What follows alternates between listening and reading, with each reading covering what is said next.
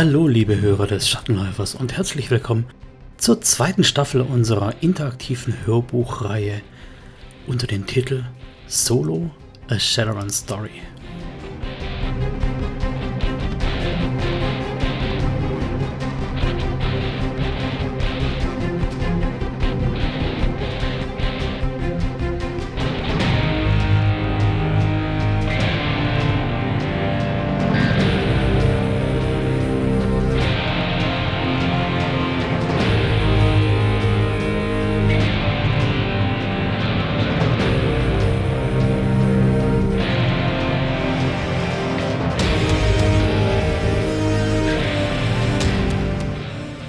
Der Fokus dieser Geschichte liegt in Stuttgart. Das heißt, ich kann hier jede Menge schwäbeln. Das ist dann auch kein Versehen, das ist pure Absicht.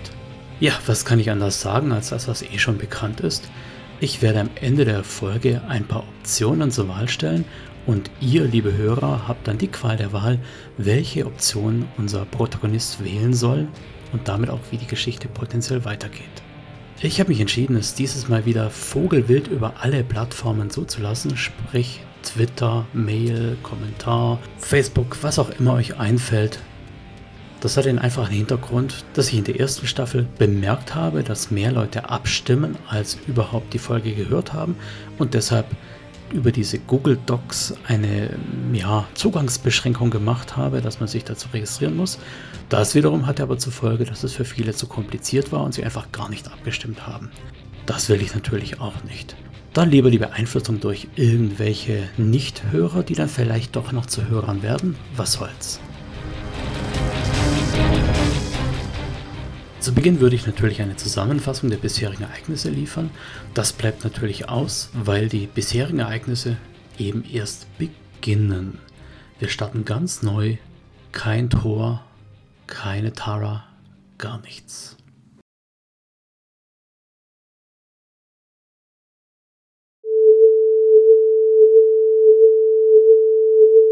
Sechzehn Die Bildverbindung seines Cyberauges flackert und der Ton in seiner internen Audioverbindung weckt ihn. Ohne zu zögern fährt Solo die Systeme hoch und betrachtet erstmal die Decke über ihm. Mühlhausen. Das ist die Bude in Mühlhausen. Solo hat mehrere. Alle in den verratzten Vierteln, wo sich niemand um die Nachbarn schert und eine billige Miete das Schweigen aller erkauft. Die Neonröhre über ihm surrt leise. Der Kühlschrank wimmert als ob er ein Motor wäre, der Anlassschwierigkeiten hat. In der Küche beginnt die Kaffeemaschine kurz zu brotzeln. Der Raum wirkt in seiner sterilen Nacktheit fast schon kalt, tot. Aber das passt ganz gut zu Solo. Keine Bilder, keine Haustiere, noch nicht mal Unterhaltungselektronik. Wozu auch? Das ist Geldverschwendung. Das Leben liefert Unterhaltung genug. Jedenfalls für ihn. Eine kurze, ebenfalls zweckmäßige Körperwäsche. Eine Zahnreinigungspille, die er verkaut, mit Wasser wegspült und ausspuckt. Ein Schluck Kaffee. Das war's. 16 Uhr. Eigentlich keine Zeit, um aufzustehen, aber Solo hat es sich angewöhnt, jederzeit, wann immer er die Möglichkeit hat, etwas Schlaf zu finden. Eine Phalanx aus Sensoren und Wachsystemen würde schon dafür sorgen, dass Angreifer bemerkt werden, bevor sie ihn bemerken, sodass er sich vorbereiten kann und ihnen einen Empfang gewähren kann. Er steht auf, gleitet in die Lederhose, schnürt die Stiefel, T-Shirt drüber. Beiläufig steckt er die Walter Sekura ein. Beim ersten Treffen darf man nicht ohne Waffe gehen, so viel ist klar. Man will aber auch nicht mit der Tür ins Haus fallen und gleich die dicken Wummen mitnehmen. Die Walter Sekura ist genau der Kompromiss. Durchschlagskräftig, zuverlässig, aber akzeptabel. Quasi fast legal. Zumindest in Mülheim. Mehr ist nicht nötig. Sein haarloser Schädel braucht keine Bürste und seine Chromarme schwitzt auch nicht. Kurz checkt er die Sensorik, ob irgendwelche unerwünschten Beobachter, irgendwelche Nachbarn oder vielleicht der Vermieter draußen lauert. Dann stößt er die Tür auf und geht das Treppenhaus nach unten. Hier ist das Licht diesig. Seine Lichtverstärkeraugen kompensieren alles sofort. Kleine Tiere huschen in den Ecken umeinander, dort wo sich der Dreck etwas anhäuft. Weiter oben hört ein junges Pärchen ficken. Wie immer. Natürlich, Wohnraum ist eng. Und wenn der einzige Raum der Wohnung gleichzeitig auch das Wohnzimmer der Eltern ist, dann ist das nicht so romantisch. Als ob das Treppenhaus romantisch wäre. Als ob hier irgendjemand was von Romantik versteht. Diese Gegend ist versifft, tot. Keine Hoffnung. No future. Solo stößt die Außentür auf. In der Erwartung von kühler, frischer Luft wird er bitter enttäuscht, als der übliche Neckar-Tal-Smog ihm in die Lungen steigt. Wie immer also.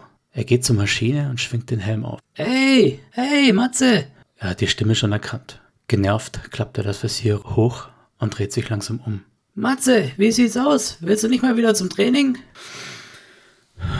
Haben gerade viel zu tun, antwortete nur. Ey, wir könnten es dieses Jahr wirklich wieder schaffen. Na, das freut mich für euch, wirklich. Willst du nicht vielleicht dabei sein? Ah, weißt du, wir waren mal wer. Sicher, klar. Aber ich kann mir nicht vorstellen, dass gegen die Kreuzritter auch nur Land gewinnen. Darum geht's doch nicht. Es geht auch um Spaß. Und um die Party. Und um die Feier danach. Solo grinst kontrolliert. Ein Akt der Mimik, der nicht wirklich aus seinem Inneren aufsteigt. Sein Inneres. Gibt's da noch was? Er macht kurz einen Systemcheck. Alles noch da. Außer, außer dieses Innere. Hör mal, Tom, ich muss gehen. Ah, Matze, Matze, Matze. Äh, du weißt, äh, wir haben jetzt einen anderen Trainingsort. Hm, schon klar. Damit lässt er die Maschine aufheulen und lässt Tom stehen. Combat Biking. Ja, das war mal sein Hobby. Sie waren sogar mal relativ erfolgreich. Die Chrome Charts. Aber das ist lang vorbei. Jetzt, jetzt muss er sich um die Kinder kümmern. Jetzt muss er Geld verdienen. Und das heißt, er muss in die Schatten. Obwohl es nieselt, eigentlich nieselt es um diese Jahreszeit ständig, ist vor dem Käseloch eine rege Traube von Menschen zu sehen. Größtenteils Menschen. Mietermenschen sind eher vorsichtig. In letzter Zeit gab es einige Probleme. Aus dem Käseloch kommt die übliche Melange an Duftstoffen und Gestank herbei. Musik wummert und der Türsteher erkennt schnell, dass er Solo nicht aufhalten sollte. Mpf, grüßt er grob. Ein Org. Klar, das dürfen sie. Die Fresse hinhalten, damit es keinen Ärger gibt. Aber Ansprüche stellen? Nee, bestimmt nicht. Solo ist kein Rassist. Er hatte Jammer, die wirklich was konnten. Und die hatten allerlei Metatyp. Er hat nur festgestellt, dass zwei Dinge in seinem Beruf nicht förderlich sind. Das ist zum einen Ärger und Aufmerksamkeit. Und sein Troll ist nun mal aufmerksamkeitsheischend. Zum anderen sind es andere Runner, Kollegen. Deshalb ist er jetzt solo. Wann immer er ein Team hatte, gab es Probleme. Tote, Unzuverlässigkeiten, Unfähigkeiten. Wenn er alleine ist, weiß er wenigstens, was er nicht kann. Die Musik wird lauter, als er sich die Kellertreppe hinunterschiebt und in diesem Raum ist, der sein eigenes Ökosystem zu haben scheint. Der Schweiß der Tanzenden kondensiert auf der Decke und tropft in schweren, dicken Tropfen wieder nach unten. So werden immerhin die Getränke nachgefüllt. Die Getränke. Ohne Ende teuer. Mats! Mats! Er da schon wieder eine Stimme. Nein, nicht jetzt, denkt er bei sich und beschleunigt seinen Schritt. Doch sie stellt sich ihm in den Weg. Sandra! du hier? Äh, ja klar. Ich, äh, Du suchst ja nach Kunden, richtig? ja, ich muss auch noch gucken, wie ich irgendwie klarkomme. Na, viel Glück, sagt Solo und will sich vorbeischieben.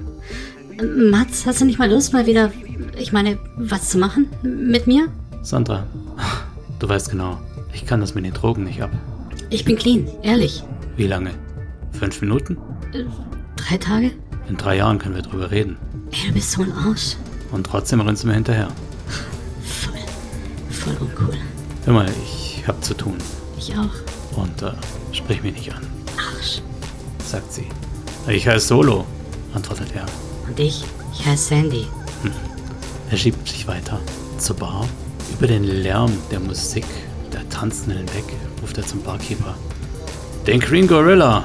Der Barkeeper nickt, mischt sein Getränk und reicht ihm einen Drink, wobei er die Serviette auffällig unten drunter hält. Solo stellt den Drink auf den Tresen, nimmt die Serviette und geht damit in die Herrentoilette. Die letzte Kabine. In der Serviette ist ein RFID-Chip. Sie öffnet die letzte Kabine und dahinter ist der Zugang zu den geheimeren Räumen. Im Dämmerlicht und auf einem roten Samtsofa, das sich in der Mitte bedrohlich durchbiegt, sitzt ein unglaublich großer, vernarbter Troll. Solo. Solo muss grinsen. Üblicherweise sagt er den Spruch, du klingst wie Jabba, aber er lässt es. Marsmann, was hast du für mich? Na, das Übliche. Wir wissen nicht viel und auch davon wenig. Ich hab dir einen Kontakt. Spielst du Golf?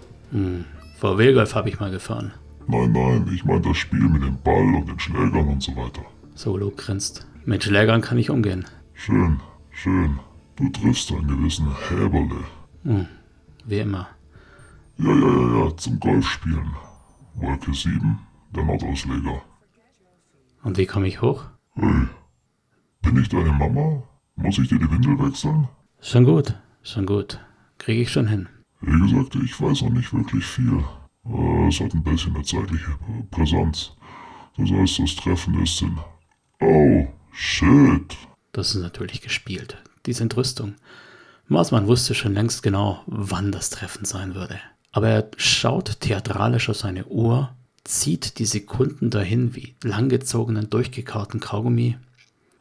Das Treffen ist schon um 19 Uhr. Solo schaut auf seine interne Bildverbindung mit der Uhrzeit. Super. Dann kann ich ja noch kurz pinkeln gehen. Marsmann grinst und sagt, Die üblichen 5% für mich, klar? sowieso klar. Nimmst du auch 5% der Kugeln? Oh, wenn du sie auf den Tisch legst, kein Problem. Solo dreht sich um und trägt ihm den Mittelfinger entgegen. Sie sind nicht wirklich Freunde.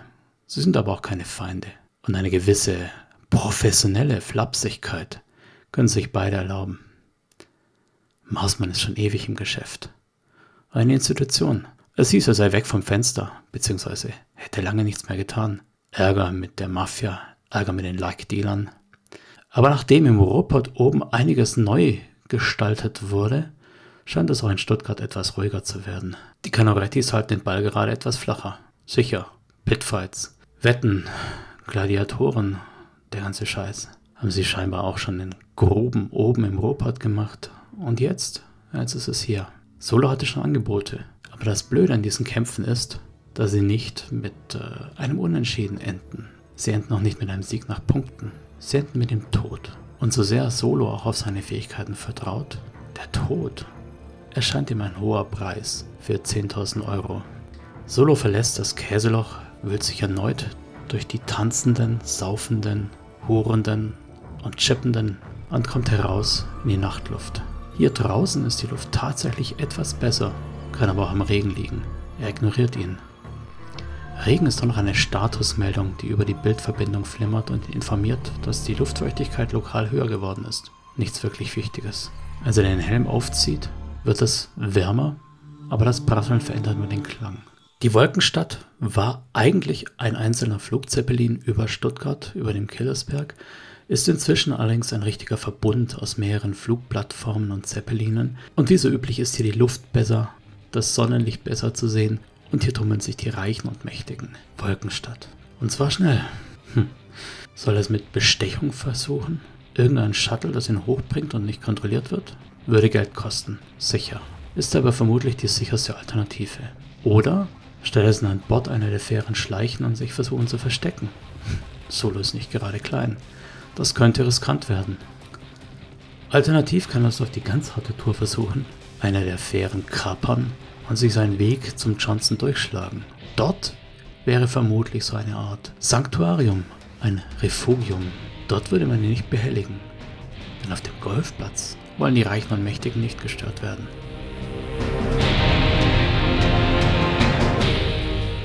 So, ihr habt's gehört. Wir haben Option A, Bestechung, um in die Wolkenstadt zu kommen.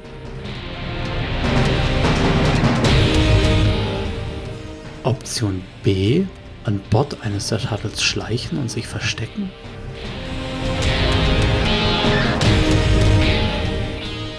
Und Option C, ein Shuttle kapern.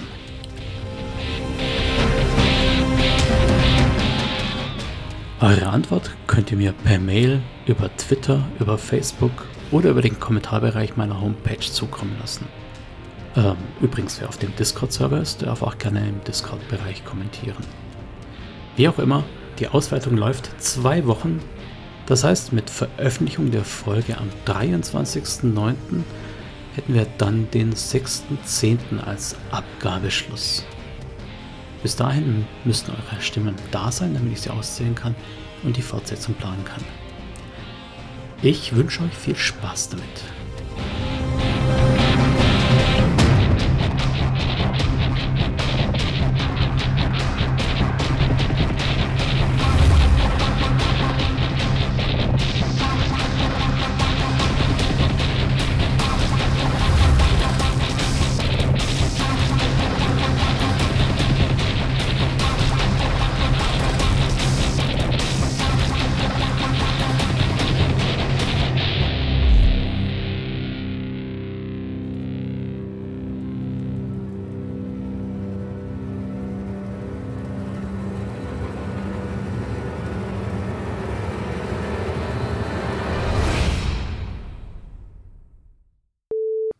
Canoretti sollten den Ball aus dem Käseloch riecht es.